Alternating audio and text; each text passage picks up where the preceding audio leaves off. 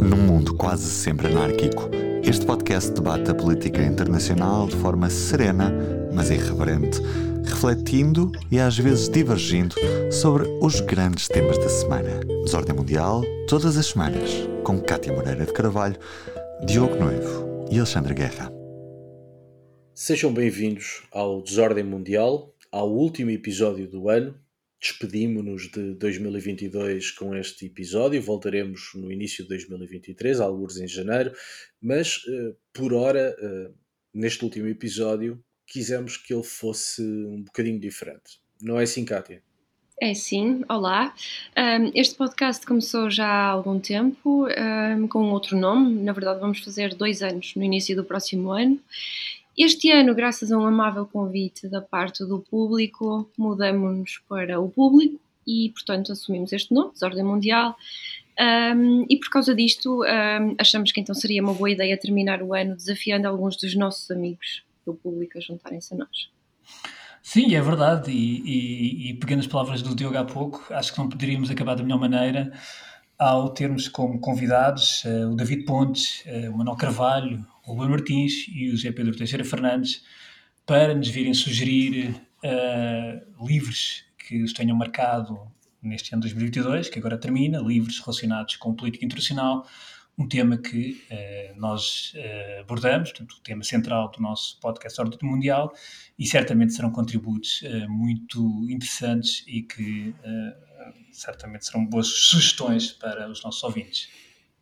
Todos nós falaremos de livros, exceto o Alexandre Guerra, que por ser insubordinado vai nos trazer música e música boa, como sempre, e, e certamente pertinente. Um, mas vamos aos livros e vamos começar com um convidado que é mais do que um convidado. Na verdade, é o quarto desordeiro, é membro residente deste podcast, embora nunca se ouça a voz dele. Estou a falar do Ruben Martins jornalista do público, um querido amigo do Desordem Mundial, que todas as semanas edita os nossos episódios. É, portanto, um desordeiro uh, de pleno direito uh, e, por essa razão, quisemos ouvir também qual é, qual é a sugestão que nos deixa das leituras feitas este ano. Viva, obrigado pelo convite para falar aqui um bocadinho da minha sugestão de, de leitura para este ano este ano surgiu mesmo um, um livro que, que, também já foi aqui recomendado no podcast pelo Diogo Noivo, é do Sérgio de Molino, e, que é o autor da, da Espanha Esvaziada, do livro que marcou este território que representa uma grande parte do, do território espanhol. Mas desta vez Sérgio de Molino fala-nos de um tal González. Felipe González foi presidente do governo de Espanha no final de 82 até 96. É uma figura incontornável da história contemporânea de Espanha por ter conseguido pegar numa nação em cacos e transformá-la num, num, Estado europeu de referência internacional. Há uma altura no livro em que Sérgio de Molino diz qualquer coisa como isto. É, é assombroso que, que, em 10 anos Espanha tivesse passado a ter medo dos fuzilamentos num golpe militar para acender o caldeirão olímpico em Barcelona. Não há que negar nem esquecer que houve corrupção e guerra contra terrorista, mas o feito histórico alcançado é tão descomunal, inverosímil e milagroso que não se pode borrar pelo que os maus cronistas chamam de as sombras. Hum, numa altura em que olhamos para a Espanha e vemos uma grave crise entre instituições, com governo, Congresso, Tribunal Constitucional, tudo de costas voltadas e com múltiplas acusações de golpe, não deixa de ser importante recordar que em momentos de concórdia se fazem grandes feitos e são mesmo feitos extraordinários que, que marcaram um, uma nação, mas quando a política opta pelo seu lado mais negro, há, há, um futuro que fica comprometido o futuro de uma sociedade ou de um Estado. É isso que, que estamos a ver e é isso que hum, não devíamos permitir que, que se repetisse. Sou suspeito, subscrevo uh, a recomendação. É um livro do qual gosto muito, é um autor do qual gosto muito. O Ruben disse tudo o que há a dizer, faço apenas duas notas. Primeira nota sobre o papel dos livros no debate político e mediático em Espanha. A Espanha vazia ou a Espanha esvaziada, isto é, a Espanha rural, carente de infraestruturas, que se sente abandonada pelos vários poderes públicos, é uma expressão que entrou em cheio no discurso público e na vida política, graças precisamente ao livro do Sérgio Molino, um, que o Ruben uh, refere ao início, este livro com o título Espanha Vazia. Um, este é um tema muito interessante porque temos eleições legislativas para o ano em Espanha e vários partidos da chamada Espanha Vazia juntaram-se, fizeram uma plataforma política chamada precisamente Espanha Esvaziada e por força da lei eleitoral esta plataforma pode ser uh, a força política que vai decidir a composição do próximo governo espanhol. O Ruben, enquanto jornalista, escreveu muito e bem sobre a Espanha vazia, textos que recomendo vivamente, e dada a proximidade das eleições espanholas, vale a pena olhar para o Sérgio de Molino e vale, vale a pena olhar para os textos do Ruben no público. A segunda nota tem que ver com a sugestão propriamente dita, o livro Um Tal de Gonzales, do Sérgio del Molino. Este livro foi muito criticado pela esquerda radical espanhola, até certo ponto pela direita radical também, e a razão é simples. Sérgio de Molino é um dos grandes intelectuais da nova geração de intelectuais espanhóis. É um homem da esquerda democrática, mas é sobretudo um democrata que reivindica o legado da transição democrática espanhola, legado esse que hoje está debaixo de fogo. Um, e que se materializa num ataque desbragado às instituições, havendo até já uma deriva iliberal notória uh, no país vizinho o livro Um Tal de Gonzales, uh, sugerido aqui pelo Ruben Martins, tem este mérito, o de recentrar o debate e de mostrar a importância, o quão importante e o quão difícil foi a construção da, da democracia em Espanha. Alexandre, não sei se este tema uh, merece banda sonora. Eu, antes da banda sonora, eu queria era, uh, só uh, fazer um outro comentário sobre o, a sugestão do, do Ruben.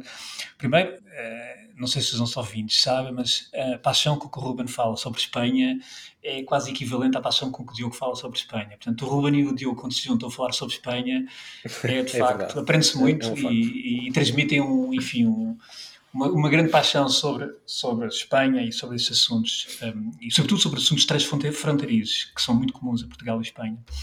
E depois, eu, quando, quando estava, enfim, a ouvir aqui a sugestão de Ruben, uh, veio-me à memória uma série de, sobretudo quando, enfim, não quando ele cita o primeiro livro do, do, do Molina, mas quando cita o, o, segundo do González, porque uh, retrata aquilo que foi uma, enfim, um período muito importante para a Espanha, um período de desenvolvimento em Espanha, e quem tem memória, eu tenho memória, memória como jovem, e, e, de facto o González foi uma, foi uma figura que marcou a minha juventude, portanto, todos os anos 80 e entra pelos anos 90, e, e, de certa maneira o González leva a Espanha para uma certa modernidade, portanto, para um, enfim, e leva a Espanha para, para o mundo, uh, digamos, democrático e desenvolvido.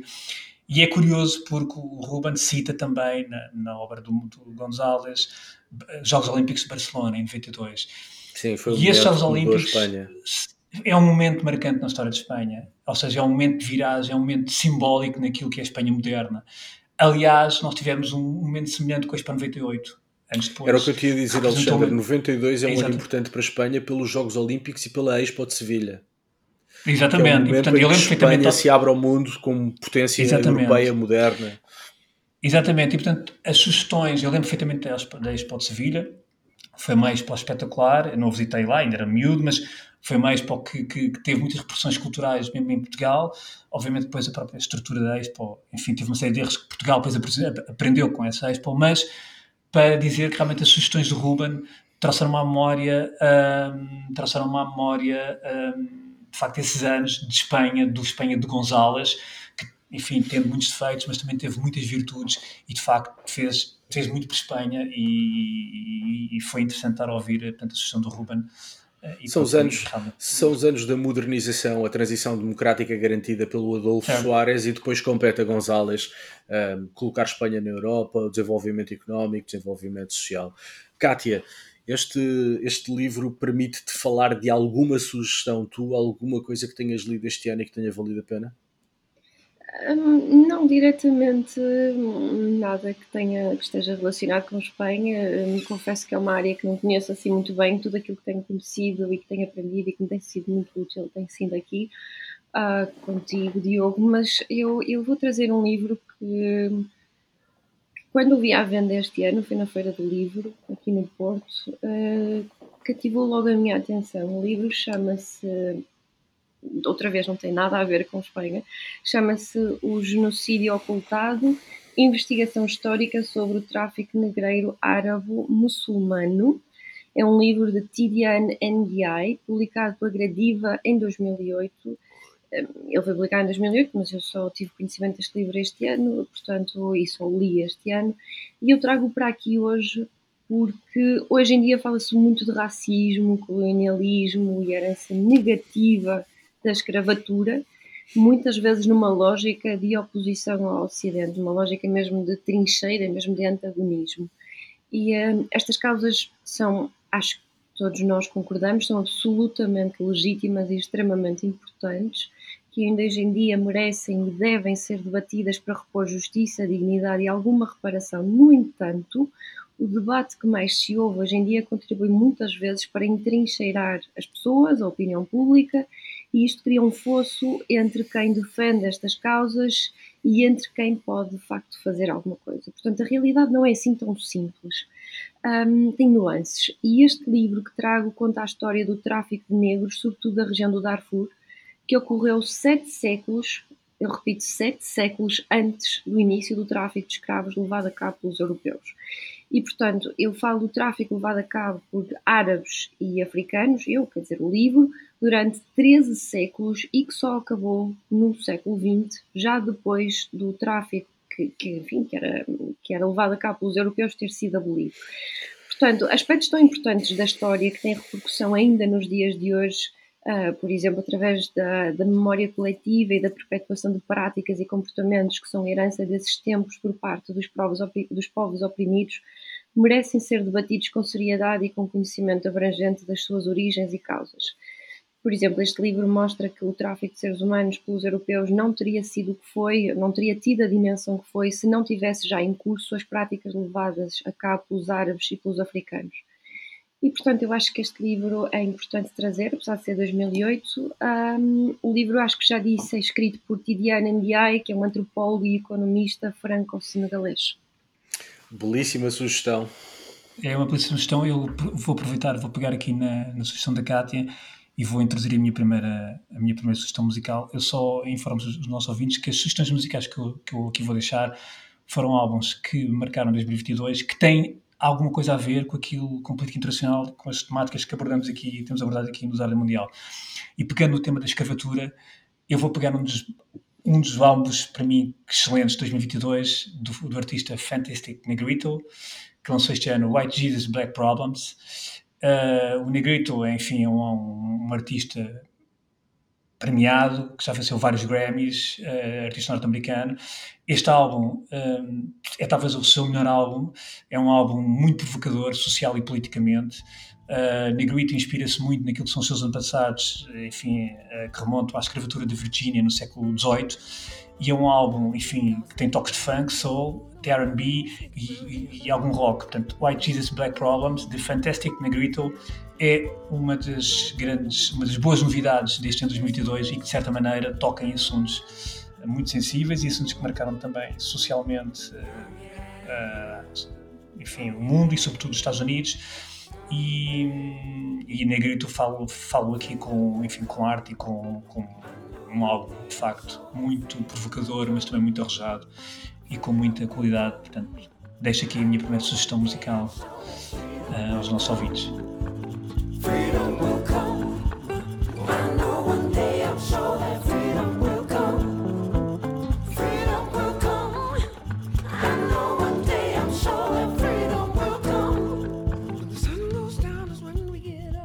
Bom, eu aproveito a deixa da música para trazer para o centro da pista o nosso próximo convidado, um querido querido amigo deste podcast, David Pontes, diretor adjunto do Jornal Público. Gostava de começar por agradecer aos três desordeiros por me terem feito este convite. É uma honra poder participar neste podcast. A minha escolha vai para um livro que li a meio deste ano, mas que não é novo, e essa é, aliás, uma das razões desta escolha. O livro é Europa, Rússia, América: O Caminho para o Fim da Liberdade, de Timothy Snyder, historiador e professor na Universidade de Yale e membro do Instituto de Ciências Humanas em Viena. E quando Digo que o escolho pela razão de ele não ser novo é para sublinhar a importância que a história e os historiadores podem ter quando analisamos os eventos de hoje. Editado em 2018, o livro de Snyder já tinha tudo aquilo que viemos a conhecer melhor e que se tornou mais claro a partir da invasão da Ucrânia à ordem de Putin. A ideia imperial da Rússia, os ucranianos nazis, entre aspas, aspas, as bases ideológicas de Putin, a interferência russa nas democracias ocidentais, as ligações de Donald Trump Putin. E, claro, o lugar que a Ucrânia já ocupava na expansão pensada por Putin. Se o tivesse lido em 2018, teria, estaria 300% mais preparado para lidar com tudo o que aconteceu em março deste ano, mas ainda hoje, e até por isso, ele contém ensinamentos preciosos. Timothy Snyder, que tem sido um empenhado combatente da causa ucraniana, conhece muito profundamente a história do leste da Europa e faz da sua análise em torno, eh, faz a sua análise em torno de duas teorias que nos ajudam a perceber eh, a história das nações. Uma é da inevitabilidade, onde, por exemplo, nos parecemos todos ter perdido após a queda do Muro de Berlim, convictos que os valores ocidentais das democracias ou do capitalismo eram uma inevitabilidade e que a história, que de alguma forma perdia o seu sentido, seguiria o seu percurso com esse rumo. A outra é a teoria da eternidade, que é uma espécie de contínuo que vai buscar ao mais fundo dos tempos as razões para explicar o presente. Eh, por exemplo, a Rússia sempre foi ameaçada por inimigos externos que cobiçam destruir-lhe a sua alma e tirar-lhe a paz. Por isso, o foco dos governantes tem de ser proteger a sociedade dessas ameaças, muito mais do que as fazer evoluir. São refúgios erróneos que ajudam governantes a orientar, a orientar e a explicar as suas ações, mas que não estão à altura da riqueza, da diversidade e da complexidade que é feita a história. Essa é aquela que nos traz Timothy Snyder neste livro, que tem este lado profético de nos explicar antes o que aconteceu depois de ter sido escrito. Pudesse eu tê-lo lido no tempo certo. Adeus a todos. Uma ótima sugestão. Eu cheguei a Timothy Snyder através de Tony Judd, que foi o grande historiador da Europa contemporânea. Judd morreu com esclerose lateral amiotrófica. O último livro do Tony Judd, Will Fares the Land, que é um magnífico ensaio onde se reivindica a social-democracia como solução para os problemas sociais, económicos e políticos da Europa, uh, já foi escrito pelo Timothy Snyder, que se não me falha a memória foi aluno, mas pelo menos um cúmplice intelectual e académico Uh, do Tony Judd e é um, é um belíssimo livro. A Rússia vai ser um tema constante neste episódio, é normal que seja, e já que estamos a falar da Rússia e de populismo, vou aproveitar para falar de dois livros que li este ano já falei dos dois em episódios passados e por isso não me vou alongar muito. O primeiro é o livro Populismo lá fora e cá dentro de José Pedro Zuzuquete. José Pedro Zuzuquete é investigador principal no Instituto de Ciências Sociais da Universidade de Lisboa. O livro é uma edição da Fundação Francisco Manuel dos Santos. Essencialmente, o que, o que se faz neste livro é de maneira muito acessível e muito competente explicar e discutir o conceito de populismo. Uma das coisas mais interessantes, uh, do meu ponto de vista, é a maneira como se discute o populismo entre fenómeno binário ou fenómeno gradativo. Isto é, os partidos são ou não são populistas, e esta é uma maneira binária de olhar para as coisas, ou todos os partidos têm algo de populismo. O que importa perceber é o grau e a profundidade desse populismo. E é um bocadinho esta discussão que faz o Zé Pedro Zuquete, além de, evidentemente, nos falar do populismo em Portugal. É um belíssimo livro, fala-se muito de populismo, ouvimos com frequência o uso deste termo no debate político, mas parece-me que é uma, um conceito mal entendido. Se se quer perceber do que é que se está a falar, este livro é um belíssimo ponto de partida. E falando de populismo, proponho um salto ao continente que é, na verdade, o berço do populismo, a América Latina, para falar num livro magnífico chamado Delírio Americano. É um livro em espanhol, é uma história cultural e política da América Latina, escrita por Carlos Granés. Carlos Granês nasceu em Bogotá, é ensaísta, antropólogo, um dos mais destacados intelectuais e académicos da América Latina, e o que ele faz neste livro Delírio Americano é inverter os termos da análise. Normalmente, quando se fala de política na América Latina, os problemas têm sempre dois responsáveis: um, a colonização, dois, o inimigo externo, quase sempre os Estados Unidos. Aqui, o que Carlos Granês nos propõe é que olhemos para os problemas da América Latina, para as falhas da América Latina, para os abusos ideológicos, para as derivas autoritárias e populistas da América Latina e que, em vez de procurarmos a raiz uh, dos males daquele continente na colonização ou em conspirações externas, que passemos a olhar para aquilo que é o percurso político e cultural da América Latina, que lá uh, encontraremos respostas muito mais interessantes e muito mais competentes do que propriamente em Washington ou uh, nos uh, colonizadores de séculos passados. É um livro muitíssimo premiado, teve várias edições em Espanha, é uma edição da, da Taurus e é uma história completa analisada e bem discutida da política e da cultura na América Latina. O populismo é, evidentemente, um dos temas uh, centrais.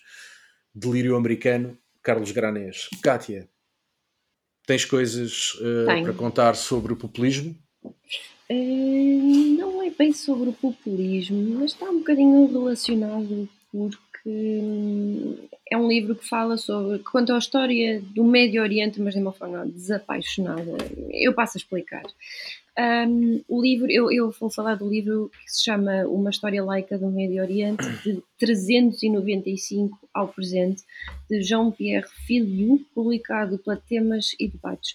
Jean-Pierre Filiu nasceu. Sim, nasceu em 1961, ele em Paris, ele foi diplomata entre 88 e 2006. Ele participou também em missões humanitárias no Líbano e no Afeganistão. Ele foi diplomata em Amman, na Jordânia. Uh, esteve também em Damasco e em Tunis, portanto ele é bastante conhecedor do Médio Oriente. Ele também foi, por exemplo, professor na Columbia School of International Public Affairs, na Georgetown uh, School of Foreign Service. Um, e, portanto. Um, é um dos grandes a... arabistas europeus? Sim, e o livro vale muito a pena e, portanto, eu, eu, fiz mais ou menos esta descrição muito breve do seu percurso porque quer dizer que a sua experiência de terreno e todo o conhecimento prático e teórico que ele acumulou ao longo do, enfim, da sua vida como diplomata e também como professor e, e também nas suas viagens e destacamentos levaram-no a escrever este, este belo livro. O Médio Oriente é, é, tem sido desde sempre uma região que desperta muito interesse, muita curiosidade e atrevo-me até a dizer, há uma zona, uma região que está envolta em alguma mística é, é, bastante comum ouvir as pessoas a dizer ah, eu tenho interesse no Médio Oriente e vai-se a perguntar e às vezes as pessoas nem sabem muito bem explicar porquê. Uh, foi onde nasceram algumas das mais importantes civilizações e, e há também o berço das três uh, religiões monoteístas. Portanto, a sua história tem sido um, discutida de uma forma muito apaixonada e muitas vezes centrada nos seus infortúnios e conflitos. Aquilo que se destaca sempre é sempre o lado mais negativo, mais, uh, mais triste. Portanto, Filiu o que quer fazer é contar o outro lado, é o lado desapaixonado, sem a carga religiosa e simbólica que lhe é normalmente atribuída. E, portanto, o, o resultado é este livro, que é fantástico mesmo, é fácil de ler, tem mapas e permite ao leitor compreender aquela região desde a formação do Império Romano até aos dias de hoje. Um, eu vou só ler um, como é que o livro começa, que é para, para dar aqui um cheirinho deste livro. O autor começa por dizer uma reflexão histórica, estou a citar, uma reflexão histórica não se diz espontaneamente laica para qualificar o seu método. Porém, o terreno no Médio Oriente está demasiado minado por controvérsias teológicas, quer na ótica da exclusão, quer da reconciliação, para poder ignorar o secularismo como bússola muito prática. Reduzir esta parte do mundo apenas ao berço dos três monoteísmos é já escamotear áreas inteiras do seu património. Mais à frente diz: a saturação simbólica do espaço do Médio Oriente faz com que seja importante, mais do que em qualquer outro lugar, precaver-se contra quaisquer tendências sacralizantes. Além disso, o recurso a estas narrativas sacralizadas, mesmo por interlocutores com a melhor das vontades, leva geralmente a tecerem-se considerações desiludidas sobre o caráter inevitável dos conflitos no Médio Oriente e a alteridade irredutível do seu mosaico confessional. É como se esta região e as suas populações estivessem condenadas à fatalidade e ao absurdo da guerra. É por isto que este livro vale muito a pena. Excelente, excelentes sugestões. Eu queria, eu queria voltar eh, ao David, porque o David toca numa questão que é o tempo certo. O tempo certo para se ler livros sobre história. Uh, que é engraçado. Uh, e é um tema que de facto nos leva à reflexão, sobretudo com a questão da guerra da Ucrânia. E, e, nas sugestões que o, que, o, que o, na sugestão que o David faz, de facto sublinha a importância eh, da história para compreendermos o presente e a importância de lermos livros de história para compreender o presente. E, e a sugestão que o David de facto deixa é um bom exemplo disso. Uh, e às vezes uh, andamos distraídos com aquilo que temos ao nosso, ao nosso dispor, com a obra que temos publicada, e que depois vamos recuperá-la quando já está a acontecer, quando já estamos no presente perante uma, um determinado facto histórico e que não o entendemos e temos que recuar à obra que já está publicada e que lá nos explica e que nos enquadra aquilo que está a acontecer agora no presente. E a sugestão que o David deu e a sua explicação fez-me refletir um pouco sobre isso. Quer dizer, há um tempo certo para se ler história, uh, ou os livros de história, e é muito interessante. Uh, e, portanto, de facto, hoje olhamos para trás e vemos que há uma, uma, uma que, há, que afinal já havia muita obra publicada e que de certa maneira premonitória ou que nos daria indícios que realmente alguma coisa poderia acontecer um, como se, se, veio a acontecer. Portanto, muito interessante, não queria deixar de dar este, fazer este comentário àquilo que o David disse. Gostava de deixar aqui uma segunda sugestão musical e pegando aquilo que o Diogo disse uh, na América Latina e na América do Sul, tema que temos também aqui analisado ao longo deste ano, uma, uma artista, Juanita Euca, jovem artista, lançou este ano o primeiro álbum ela cresceu em Buenos Aires, é congolesa e radicou-se, entretanto, há uns anos um, em Londres. Ela, enfim, tem esse percurso porque o pai é diplomata e o álbum de estreia dela é, este ano chama-se Mabanzo. World Music é um álbum de facto muito bom e de facto uh, é dominado por sons africanos, sons latinos. Ela, enfim, canta em castelhano, mas também canta em inglês, francês e estamos perante uma pessoa que, jovem, em que lançou um álbum espetacular, portanto eu recomendo este álbum, uma banzo de Juanita Euca e claramente uma artista do mundo, uh, world music, uh, indo um pouco ao encontro daquilo que o Diogo estava a falar, na, enfim, na, da América do Sul, da América Latina, mas efetivamente aqui temos uma artista que também tem raízes em África e, obviamente, também influenciada pelas tendências europeias. Portanto, deixo aqui esta sugestão que estamos a ouvir e, portanto, mais uma sugestão musical.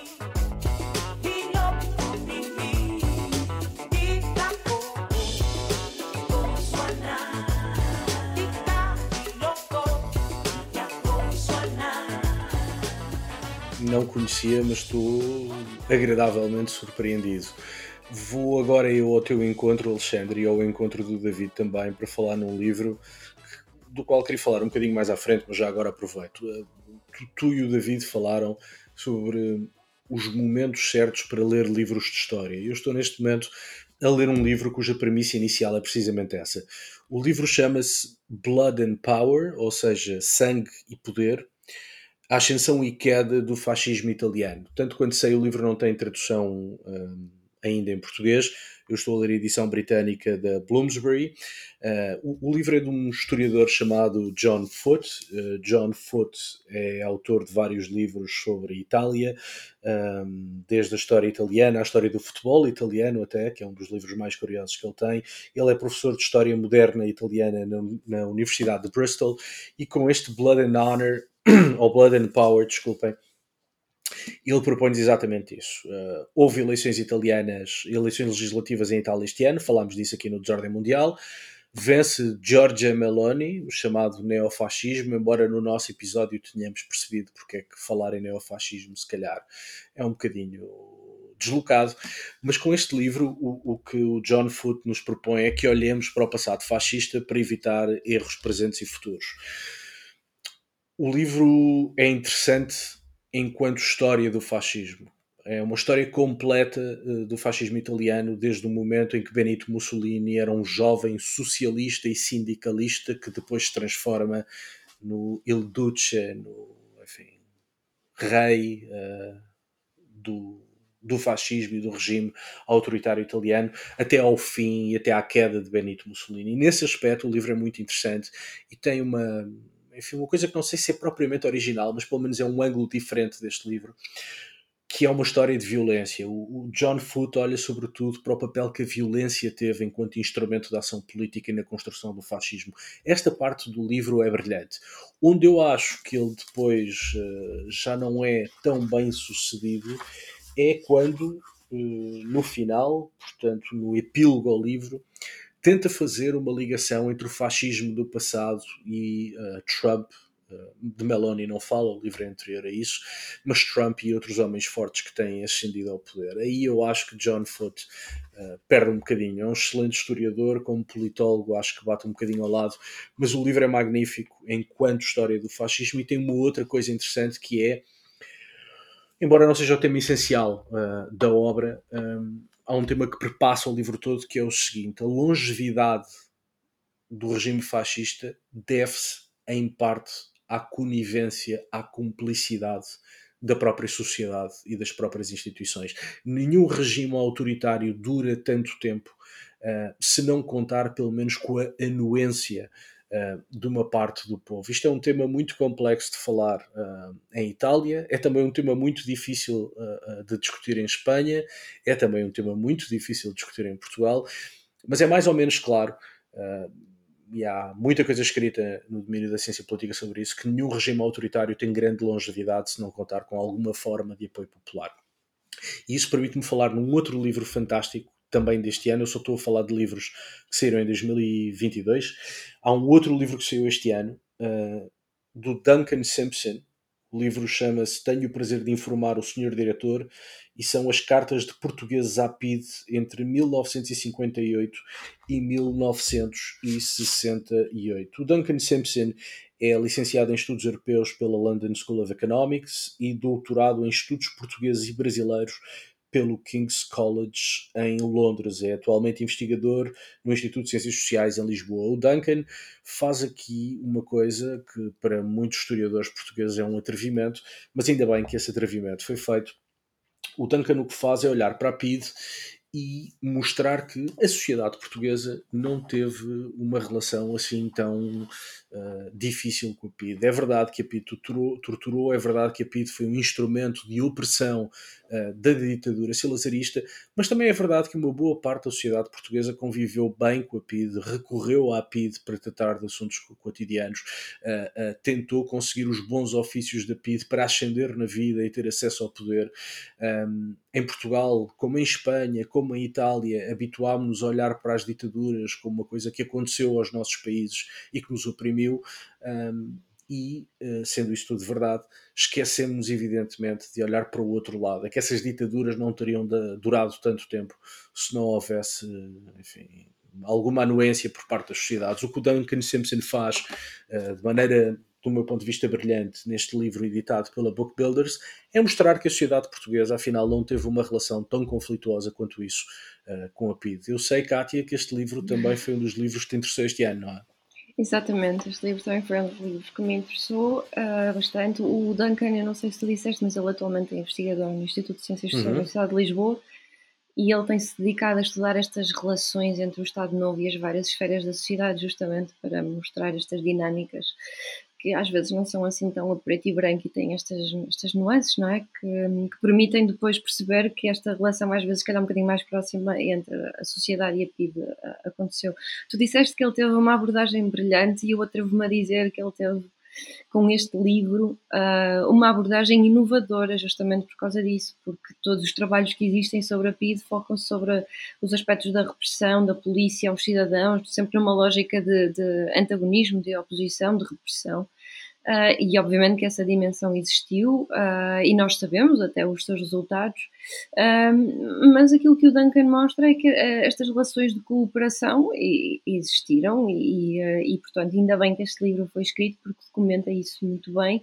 Um, ele diz até que, até certo ponto, a sociedade habituou-se à existência desta polícia e passou a usá-la para servir alguns dos seus propósitos. Um, e portanto eu acho que mais do que ser um bom livro sobre episódios reais e recentes da nossa história, eu acho que este livro é importante para mostrar mais uma vez, isto parece radical dizer, mas acho que é preciso ser dito na mesma, uh, que a realidade é complexa, tem nuances e tem partes a cinzento, não é tudo, tudo a preto e branco. E portanto, um, eu digo isto várias vezes porque a realidade mostra que as pessoas caem facilmente nestas trincheiras e contribuem às vezes até de forma inconsciente para a polarização de certos assuntos que deviam de, até de nos trazer a um espaço comum em vez de nos afastar. Um, e portanto, ler este livro acho que é mesmo importante para perceber um outro lado da relação entre a sociedade e a PID e para compreender a história, a nossa história, que não foi assim há muito tempo, foi, foi há pouco tempo. Além deste livro do Duncan, que obviamente uh, recomendo muito mesmo, eu também recomendo o episódio em que ele foi convidado do podcast e o resto da história, uh, que foi em agosto deste ano, se não estou em erro. Portanto, também vale a pena ouvir um bocadinho aquilo que ele tem a dizer e como é que foi fazer esta investigação para este livro, porque este livro é fruto da sua investigação. É, é de facto um, um, belíssimo livro e original, porque a Universidade Portuguesa e a historiografia portuguesa têm muita dificuldade em, em olhar para a cumplicidade da sociedade portuguesa com o regime autoritário, é? precisamente porque tem este enfoque eh, que a ditadura foi uma coisa que nos oprimiu a todos e que todos fomos antifascistas, não é bem assim. A realidade é muito mais complexa, como tu dizes, e por falar em complexidades. Um, eh, está na altura de ouvirmos um outro convidado, o José Pedro Teixeira Fernandes, analista de política internacional, colunista no público, professor de relações internacionais. Em termos de leituras relativas ao ano 2022, eh, e tendo em conta eh, a conexão dessas leituras com os acontecimentos da política internacional, eh, há um livro que me captou particularmente a atenção. Intitula-se Na Cabeça de Putin é uma tradução portuguesa publicada em meados deste ano eh, pela Livros Ziggurat eh, de uma obra francesa de Michel Elchaninov. Eh, e é uma daquelas obras que capta a atenção do leitor por várias razões. É verdade que este ano temos tido muitas publicações eh, relacionadas com a Rússia, com Vladimir Putin, com a Ucrânia, eh, por razões óbvias ligadas à guerra que está em curso, eh, mas na maior parte dos casos são obras ou de perfil eminentemente político ou então hum, histórias, histórias da Rússia, histórias da Ucrânia. Eh, neste caso, temos uma abordagem essencialmente eh, no âmbito da filosofia política, eh, embora o título da obra possa sugerir quase uma análise psicanalítica, não é exatamente esse o conteúdo do livro de Michel Elchaninov. É bem mais uma incursão no campo da filosofia política e daquelas ideias de filosofia política que de alguma forma terão influenciado e estarão a influenciar eh, o comportamento de Vladimir Putin na condução da política russa e a explicar também, naturalmente, Uh, o porquê da invasão da Ucrânia que a Rússia iniciou a 24 de fevereiro de 2022, encadeando uma guerra na Europa, como pensávamos até que eventualmente já não seria possível nesta altura do século XXI. Mas entre as, as, múltiplas considerações e referências ao percurso biográfico, aos estudos na Faculdade de Direito, uh, filósofos russos uh, mais ou menos conhecidos no Ocidente, a um nome incontornável que é da literatura, mas também do pensamento filosófico-político, que é Dostoiévski, e a outros aspectos da, da história e da cultura russa, Uh, há uma referência muito curiosa no livro uh, sobre uh, Kant sobre Kaliningrado, a antiga Königsberg, capital da Prússia Oriental e que fez parte do, do Estado alemão unificado até à Segunda Guerra Mundial e que é desde essa altura, desde a derrota da Alemanha na Segunda Guerra Mundial, um território inicialmente da União Soviética, hoje da Federação Russa, sob o nome de Kaliningrado, mas Vladimir Putin faz aí um discurso em 2005 onde evoca Kant, onde evoca um dos seus manuscritos e panfletos mais influentes, que é para a paz perpétua, o que causa não só surpresa histórica, como contém uma certa dose de ironia política, porque se há parte da Europa que não está a viver em paz, nesta altura, é largamente esta parte da Europa que envolve e está muito perto de Kaliningrado, onde originalmente Kant escreveu então este manuscrito apelando à paz perpétua. Que de facto parece continuar a estar longe não só da Europa como do mundo. Na cabeça de Putin, Livros Zigurato, uma belíssima editora nascida neste ano 2022 pela mão de Carlos Vaz Marques, é uma editora que aposta nos ensaios e que aposta em temas internacionais, dois assuntos que têm sido parentes pobres do mercado editorial português, logo merece vénia o livro e merece vénia hum, a editora. Alexandre, comentários e sugestões? Pois, eu, eu duas sugestões. Eu eh, leio atentamente o Zé Pedro Teixeira Fernandes do Público, portanto sou um leitor assíduo e dos seus textos que trazem sempre umas abordagens eh, de facto bastante sólidas e muitas vezes, eh, pegando aqui na palavra que há pouco a, Kátia usou, inovadoras. Eh, trazem, quando se lê muito sobre política internacional e quando se está muito atento, muitas vezes começa-se a ler algo, começa-se a ter, enfim, a ler coisas muito repetitivas, muitas vezes quase, em, enfim, numa lógica de escadinho rabo na boca. E não é fácil um analista sair disso e, enfim, e, apresentar ideias novas, uh, e o José Pedro consegue fazer isso nos artigos do público, de facto, muito bem. Um, por outro, também que, esta referência ao livro que faz e à editora, Carlos Vaz Marques está de parabéns, naturalmente, foi um projeto editorial eh, eu não sei se foi lançado em 2021 ou se foi este ano, em 2022, mas julgo que os livros chegaram, portanto, às escaparadas em 2022.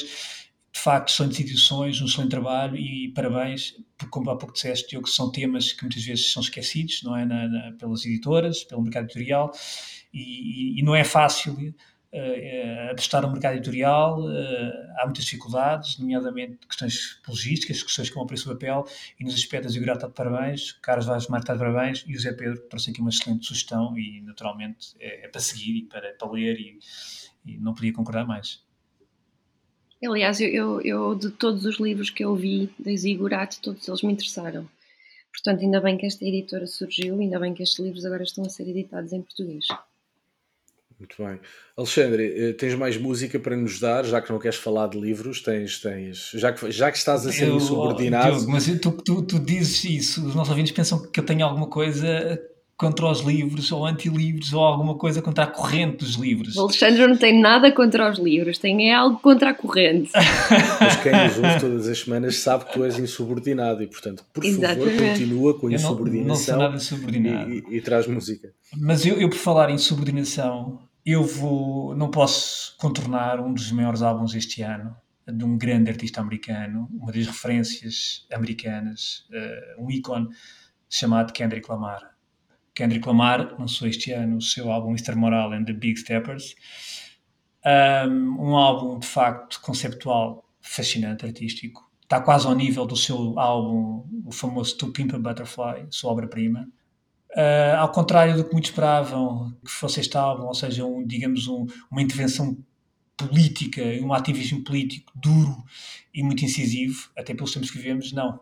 Kendrick Lamar surpreendeu e acabou por trazer um álbum, até de certa forma intimista, uh, um olhar sobre si, sobre a vida, mas obviamente o Kendrick Lamar consegue, uh, enfim, colocar na música aquilo que são os seus pensamentos, mas de uma forma muito, muitas vezes muito agressiva, mas também ao mesmo tempo muito poética. E este, este álbum, de facto, é, enfim, é um dos grandes álbuns do ano. Kendrick Lamar, de facto, é um artista imenso na área do hip hop, mesmo na área do rap, e muitas vezes toca também o RB e o soul. E eu, enfim, quem não conhece, uh, vale a pena ouvir este álbum, ouvir com atenção, porque cada música, cada letra uh, merece ser escalpelizada, ser interpretada, porque de facto estamos perante um artista, um, um dos grandes artistas dos últimos anos, portanto, Estados Unidos e, enfim, na música ocidental, digamos mais pop. E, portanto, Kendrick Lamar, Mr. Morale and the Big Steppers é uma das grandes novidades deste ano e que, de facto, enfim, me prendeu. Esta é a minha outra sugestão.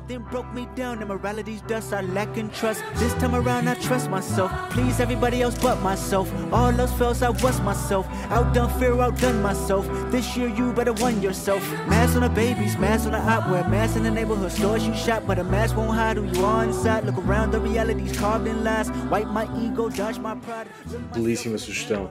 Um, proponho que ouçamos o nosso último convidado, uh, last but not the least, um, Manuel Carvalho, diretor do Jornal Público. Bom, este ano foi um ano particularmente fértil em lançamento de grandes livros sobre a história contemporânea, portanto, mas uh, entre esses muitos livros uh, há um que me merece destaque, que é eh, um livro de Max Hastings sobre a crise de Cuba de 1962, portanto, em jeito de efeméride, um livro muito completo, muito bem investigado, muito bem escrito, mas eh, por questões da atualidade, eh, aquilo que mais foi surpreendente e enriquecedor foi a quantidade de livros que foram publicados sobre a Ucrânia, sobre a Rússia e principalmente livros que de alguma forma tentam dissecar aquilo que é a natureza do regime imperial que atualmente ocupa uh, o Kremlin. Uh, entre esses livros é muito difícil fazer uma, uma distinção. Eu gostei particularmente de um livro de um historiador ucraniano sobre precisamente a história da Ucrânia, porque nos ajuda a perceber que, de facto, as campanhas de propaganda do Kremlin não têm colagem, não têm aderência à realidade histórica uh, daquele país. Uh, há uh, um livro sobre a história da Rússia que nos ajuda a perceber o outro lado de um historiador consagradíssimo chamado Orlando Figes, mas o livro que mais me marcou é um livro chamado Os Homens de Putin, de uma jornalista do Financial Times, foi correspondente do jornal durante vários anos em Moscou, chamado Catherine Belton, que é uh, uma grande reportagem, portanto aquilo claramente tem ali uma marca de jornalismo de investigação de enorme qualidade, onde ela segue o percurso de Putin uh, desde os tempos em que ele era agente do KGB eh, em Dresden, portanto na velha República Democrática da Alemanha, como ele emerge na Câmara Municipal de São Petersburgo, logo depois da queda do, da União Soviética, e como ele é o escolhido pelo próprio KGB para pôr cabo, para pôr fim a uma década de desmandos de oligarcas e do regime regime altamente corrupto de. Um, um, de Yeltsin, peço desculpa.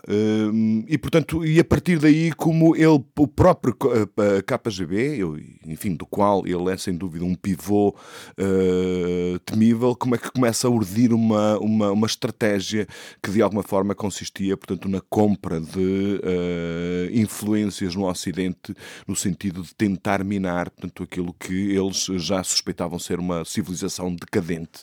E, portanto, uh, os passos que foram dando com uh, erguendo velhas redes de influências do KGB, eh, criando empresas um pouco por todo o mundo, eh, pagando principescamente a lords britânicos eh, ou financiando partidos da extrema-direita como o do Sr. Salvini na Itália ou da Marine Le Pen em França, eh, salvando Donald Trump da, falência, portanto, em 2003, 2004, portanto, como se foram consolidando, como isso foi tudo feito perante os nossos olhos, eh, sem que eh, a nossa capacidade de perceber o que estava em causa indiciasse qualquer tipo de comportamento perigoso. Pelo contrário, Putin e os seus homens foram muito bem acolhidos, quer os compraram os estádios de futebol, quer aqueles que atacavam imponentes iates nas, nos, nos, nossos portos, foram sempre muito bem acolhidos e puderam, portanto, muito livremente fazer, portanto, uh, consolidar a sua estratégia. Até que em 2014 há a primeira dúvida, uh, com a, a, anexação da Crimeia e a ocupação do Donbass,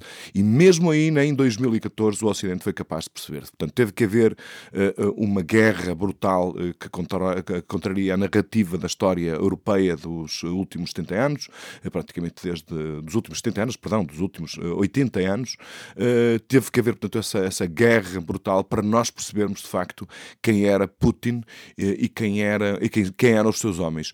Este livro foi publicado em Portugal apenas este ano, mas é curioso que ele é premonitório porque a sua publicação original nos Estados Unidos e no Reino Unido é em 2019. E, portanto, já na altura foi considerado o livro do ano por vários jornais, os mais prestigiados jornais do, do, mundo, e mesmo assim, portanto, demorou três anos a chegar cá. Mas, como se costuma dizer, vale mais tarde que nunca. Quem quer perceber o que é o regime do Kremlin, uh, com datas, com nomes, com encontros, com uma investigação jornalística absolutamente extraordinária, e por decorrência, portanto, depois de se compreender o que é o Kremlin, o que é Putin, o que é que são os seus homens, uh, quem quiser compreender também aquilo que é o que está acontecendo na Ucrânia, tem sem dúvida neste livro, portanto, um testemunho absolutamente incontornável. Vários livros bons, uh, Max Hastings, O Abismo, uh, li o livro, creio que editado em Portugal pela Dom Quixote, uma belíssima história uh, escrita por um belíssimo jornalista. Os Homens de Putin, claro também, falou da história da Rússia de Orlando Fidges Uh, não li a história da Rússia, li os europeus, que não é um livro deste ano, é de 2018, se não, se não me engano, mas li-o este ano e os europeus é das coisas mais extraordinárias que li uh, nos últimos tempos. É uma história da cultura e, enfim, daquilo que é o canon cultural europeu, mas tudo isso é feito através. Uh, da narrativa à volta de três personagens históricos, um triângulo amoroso o escritor russo Ivan Turgenev, a prima-dona espanhola Pauline Viardot e o seu marido uh, intelectual e crítico Luís Viardot. É um livro fantástico. Uh, Eugene Fidges é, é, é, de facto um grande, um grande historiador. Kátia, conta-me coisas. Eu acho que o outro livro que o Manuel Carvalho fala, em que ele diz que é a história da Ucrânia, eu acho que ele se refere ao livro que eu trago agora no fim, que se chama A Porta da Europa, uma história da Ucrânia, escrito por Serhii Plokhy.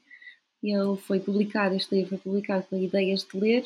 Ele originalmente é de 2015, mas a edição em português é deste ano, é de 2022, e eu acho que sei porquê, porque como foi dito ao longo deste episódio por várias vezes, este interesse eh, na Rússia e na Ucrânia este ano, por causa da guerra, obviamente, um, enfim, eh, tem sido grande. este autor nasceu na Rússia, mas passou a sua infância, aliás, ele foi ainda bastante pequeno para, para a Ucrânia, ele passou a infância na Ucrânia, em Zaporizhia, e ele tem uma carreira recheada de prémios e de reconhecimentos pelo seu trabalho, e ele é autor de outros livros, um é sobre Chernobyl e outro é sobre a queda da União Soviética, portanto ele é bastante conhecedor destas, da, da, desta zona do globo. Um, ele, desde 2013, é diretor do Instituto Ucraniano de Investigação da Universidade de Harvard. E o livro que, que este último livro e o livro que, que eu trago, um, por causa da guerra, ganhou o interesse do público outra vez uh, e ele é bastante importante para conhecer melhor aquele que é o maior e o mais desconhecido país da Europa, que é a Ucrânia. Ele conta a história desde a Grécia Antiga até à criação de Kiev e da Ucrânia, o papel da Ucrânia nas grandes guerras e, e enfim, vai retratando até aos dias de hoje. Um, a Ucrânia era um país para muitos até há pouco tempo desconhecido, que ficava ali para os lados de leste foi-se ouvindo umas coisas em 2014 ou desde 2014 sobre a guerra no leste da Ucrânia, uh, que se vivia lá, com mortes que aconteciam a um ritmo diário, mas mesmo assim aquilo que se ouvia era, era muito pouco sobre este conflito que, que atraía combatentes estrangeiros, é até o maior palco de combatentes estrangeiros a seguir ao Daesh na Síria, mas mesmo assim pouco se tem falado uh, sobre a Ucrânia. Em 2019, a Ucrânia voltou a ficar nas bocas do mundo por ser motivo, ou um dos motivos para o impeachment de Donald Trump. Um, e agora, obviamente, a Ucrânia, desde 24 de fevereiro deste ano, a Ucrânia voltou a, a ser tema, uh, um dos temas mais falados no mundo. Depois de ler este livro, percebe-se um pouco melhor a guerra, um, percebe-se também a, a, garra, a resistência e a dureza dos ucranianos e a sua vontade inabalável de lutar pelos valores democráticos e por se juntar ao Ocidente.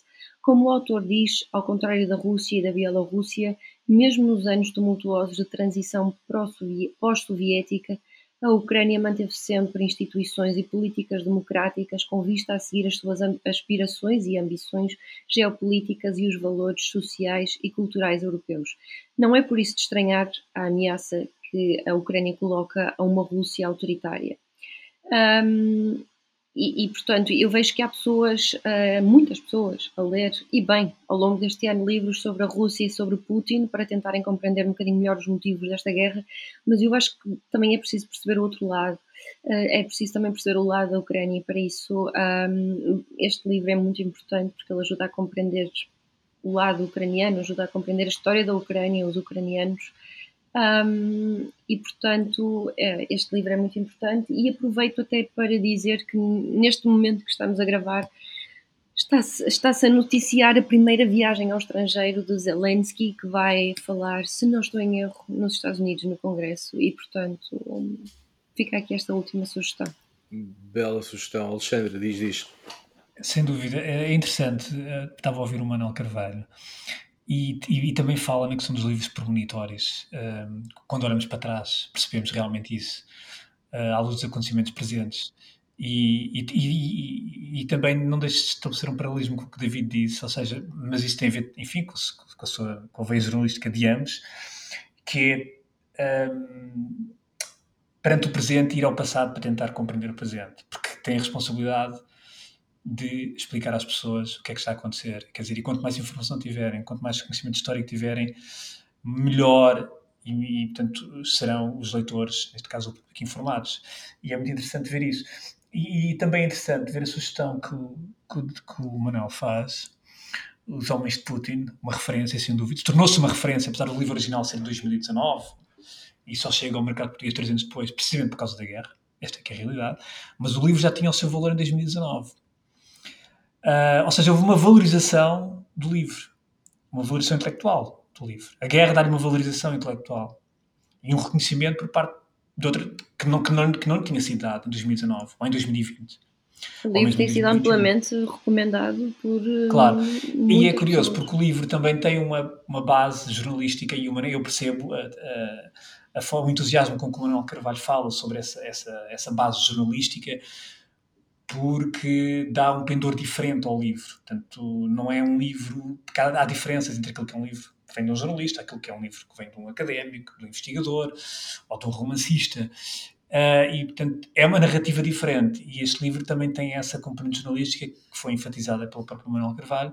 Um, e, e, isso dá-lhe outra, outra dimensão. Não é pior nem melhor, dá-lhe outra dimensão. Uh, provavelmente sendo mais factual por um lado, tendo menos uh, características, talvez me, menos romancistas ou outro tipo de características. Portanto, muito interessante também essa, enfim, essas, estas dinâmicas e estas, estas diferenças, não é? Portanto, queria só acrescentar isto em relação àquilo que o Manuel disse. Já que se fala de Putin, uh, avanço para outra sugestão, falei dela há não muito tempo, uh, no Desordem Mundial.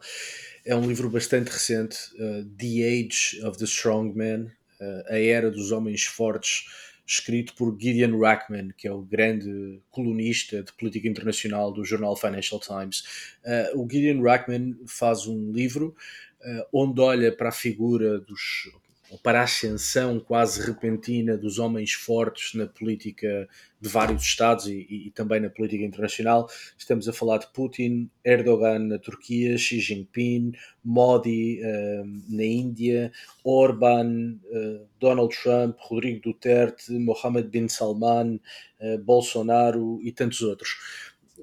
A, a tese do, do Gideon Rackman é que a ascensão destes, destas figuras, destes caudilhos, um, deve-se essencialmente a uma crise do liberalismo, é uma crítica, um argumento discutível, mas que me parece interessante.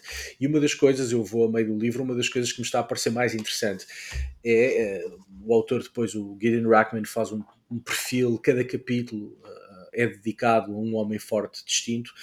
E quando nós olhamos para Putin, Erdogan, Xi Jinping, Modi, um, Mohammed bin Salman, todos estes homens que se vieram a, a, revelar como autocratas, com pouco respeito pelas instituições e pela Constituição, todos estes homens uh, aparecem na política como reformistas e foram até muito elogiados na imprensa internacional como os reformistas que iam mudar a natureza autoritária dos seus países e que os iam levar ainda mais longe. Um, não só na democracia, mas no mundo. E é curioso olhar para, para esta coleção de personagens pouco recomendáveis e ver que todos eles apareceram envoltos numa capa de, de, de esperança. Uh, Alexandre, não sei se tens mais música para nós. Tenho, tenho, tenho pelo menos mais duas, se me permites, mas vou deixar só a penúltima. Uh, tu há pouco falaste em personagens pouco recomendáveis e eu vou-te dar uma personagem muito recomendável. Chama-se eh, a pianista Nuduzu Makatini, é pianista e compositora sul-africana, é uma, é, neste, atualmente é uma das grandes referências sul-africanas do jazz sul-africano, uh, que se inspirou no outro pianista sul-africano Abdullah Ibrahim, mas também se inspira em John Coltrane. Uh, este álbum, The Spirit of Nutu, é o seu décimo álbum da carreira, mas é o primeiro álbum a ser lançado pela Blue Note Africa. A Blue Note, como sabem, é uma grande editora de jazz uh, que criou, uh, digamos, uma subsidiária, Blue Note Africa, e este álbum deste ano, The Spirit of Ntu, de Nduzu uh, Makatini, é o primeiro álbum a ser lançado pela Blue Note Africa. É um álbum espetacular, é um álbum que tem muitas influências dos sons africanos, misturados enfim, com o jazz, um, Coltrane, e, e de facto é um foi também considerado um álbum. Quando ouvi, enfim, uh, fiquei logo apaixonado pelo álbum. E, e porque tem, um, tem uma fragrância, tem, tem, um, tem um. Enfim, sente-se África neste álbum. Uh, quando se está a ouvir, sente-se África, mas por outro lado também sente Coltrane, uh, ou sente-se os acordes de, do Brad Meldau, por exemplo. Ou seja, o Macatini consegue de facto ter essa arte e, e, portanto foi uma das grandes, um dos grandes álbuns deste ano que eu também aqui deixo um, realmente um artista, um compositor, um pianista muito recomendável para se ouvir.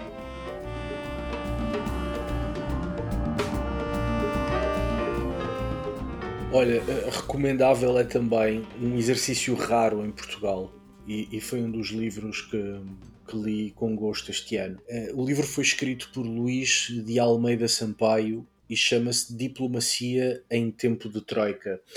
Luís de Almeida Sampaio é diplomata de carreira, é embaixador, desempenhou várias funções na União Europeia e na NATO foi embaixador de Portugal em Argel e em Belgrado, é o nosso embaixador em Praga e foi o embaixador de Portugal em Berlim nos anos da Troika. Luís Almeida Sampaio consegue com este livro descrever-nos um, os bastidores, as estratégias, as táticas, as angústias um, de Portugal na negociação com a Alemanha nos anos do resgate internacional. Infelizmente em Portugal é pouco comum que antigos membros do governo, que diplomatas, uh, que gente que tem um papel ativo uh, nas relações internacionais escreva as suas memórias ou escreva livros sobre episódios concretos da sua vida profissional. Infelizmente, ao contrário do que sucede, por exemplo, em Espanha, em França e desde logo no Reino Unido, em Portugal as pessoas. E nos Estados Unidos? E nos Estados Unidos. Em Portugal não se escreve sobre isto, há aliás até políticos que se mostram muito felizes a dizer que nunca escreverão as suas memórias, como se isso fosse uma coisa para anunciar com Gáudio. Mas enfim, infelizmente a cultura em Portugal é esta. Uh, e por isso é de louvar exercícios como este que faz Luís sim, de Almeida sim. Sampaio, que é uh, serviço público, porque independentemente da opinião que tenhamos sobre o período do resgate internacional, temos um embaixador de Portugal em Berlim, nesta difícil fase do país, a contar-nos como foi negociar com o governo alemão, o que se negociou, como se negociou, qual foi a abordagem que Portugal fez aos vários dossiês. e, e, e, de facto é um, um, não só é um exercício muito bem feito e por isso merece ser lido, mas é um exercício infelizmente raro e por isso faz com que o livro tenha ainda mais valor. Estou ansiosa de ler. Pois, eu ia dizer é que muitas vezes, muitas vezes dos, dos poucos políticos, ou dos políticos que escrevem as memórias, muitas vezes é para ajuste de contas, o que também é lamentável. Sim, o que é lamentável, sim, sim, sim. Mas não é aqui, há aqui um objetivo, talvez o facto de Luís de Almeida Sampaio ser embaixador, eh, enfim, explica em parte isso. Há aqui uma, uma espécie de dever de prestar contas. O autor eh, não só tem um objetivo pedagógico de explicar à opinião pública o que sucedeu, mas há aqui um exercício de responsabilidade de alguém que desempenha funções públicas, eh, não políticas no sentido habitual, porque é um profissional de uma carreira especial do Estado, a carreira diplomática, mas há aqui um exercício de prestação de contas à opinião pública, e isso eu acho que é algo muito, muito louvável, é uma pena que não, que não haja Devia mais. ser prática. Devia de ser prática, devia de ser prática. Nós não temos, por exemplo, ao contrário do que sucede em Espanha, antigos ministros dos negócios estrangeiros ou antigos ministros da defesa a escreverem uh, as suas memórias ou pelo menos relatos dos tempos em que estiveram no governo. O mesmo se pode dizer sobre diretores dos serviços de informações. Estou-me a lembrar de um diplomata espanhol que esteve à frente do CNI, do Centro Nacional de Informações, que escreveu as suas memórias. Ah, bom, em Portugal isso não acontece, é uma pena. Ah, Mesmo Jean-Pierre nós... Filiu, que eu trago, e ele próprio também foi diplomata e também muito aquilo que escreve é baseado na sua experiência. É verdade, é verdade. Ah, no mundo anglófono isso é muito comum. Em Portugal não consigo perceber bem porquê, mas, esperemos mas lamentavelmente. Que tenhamos, esperemos que o Luís, Almeida, Luís de Almeida Sampaio tenha criado aqui uma tendência nova e que. E que tenhamos diplomatas e também membros do governo, ou futuro governo, a ouvir-nos. Exatamente, exatamente. Kátia, tens alguma sugestão? Queres aproveitar um momento mais para introduzir alguma sugestão? Eu não tenho mais nenhuma sugestão. Uh, ou melhor, ao longo deste ano fui lendo, uh, obviamente, um, um, vários livros. Estes foram aqueles que me ajudaram a perceber ou cativaram mais a minha atenção e, portanto, vou-me ficar Sim. por aqui. Já que não tens mais duas sugestões, eu dou-te duas sugestões um, ehm, que vais gostar de certeza, porque são as duas sobre terrorismo. Uh, uma delas obriga-me a regressar a 2004. Em 2004, nós passámos a olhar para o terrorismo, sobretudo para o terrorismo contemporâneo, na forma de vagas, ondas que crescem, quebram espalham-se na areia, retraem e quando estão a retrair surge uma nova onda. Uh, passámos a olhar para o terrorismo na história contemporânea como um fenómeno de contração e expansão, com ondas seguidas que varrem o mundo um, eh, através de violência. Nós devemos esta imagem das vagas a um cientista político chamado David Rappaport, que em 2004 escreveu um texto muito importante chamado precisamente As Vagas uh, do Terrorismo Contemporâneo. Bom, passados todos estes anos, o David Rappaport decidiu pegar no seu texto, transformá-lo em livro, e o livro saiu este ano, chama-se Waves of Global Terrorism, As Vagas do Terrorismo Global. São quatro vagas na história contemporânea, a vaga anarquista, uh, muito presente na Rússia do século XIX, depois a vaga anticolonial entre 1919 e a década de 60 do século passado, depois a terceira vaga, que foi a vaga da New Left, ou da extrema esquerda, eh, que deve muito ao maio de 68 e que durou até os anos 90.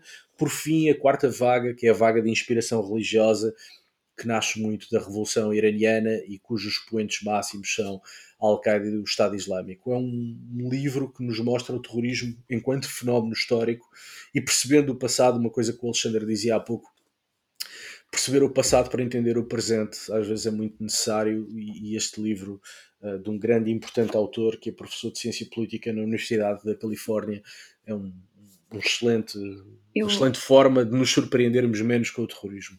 Eu, eu, eu, obviamente que eu gosto dessa sugestão. Eu não conheço o livro, mas daquilo que conheço do texto original é que, mais do que uh, dizer isso de que a história é importante para percebermos o presente, eu acho que um, essa teoria das quatro vagas, é, enfim, ela é seminal na área dos estudos do terrorismo. Sim, mudou a forma como pensamos terrorismo na, na forma Exatamente, contemporânea. Sim, sim. É um texto que realmente mudou a forma como, como estudamos o fenómeno do terrorismo e passados todos estes anos de texto o autor decidiu finalmente uh, transformá-lo em livro. Mas aquilo que eu queria dizer é que, um, e, uh, obviamente isso também, mas aquilo que eu queria dizer é que um, o autor mostra como é que todo o contexto que existe à volta uh, o contexto político, social e até às vezes económico existe à volta ajuda a explicar a ascensão às vezes de movimentos que são que se tornam violentos e que depois desses movimentos saem grupos terroristas que praticam atos terroristas. Portanto, eu acho que mais do que mostrar o papel da história mostra também a importância do contexto para a parte social e política para ajudar a explicar estes movimentos.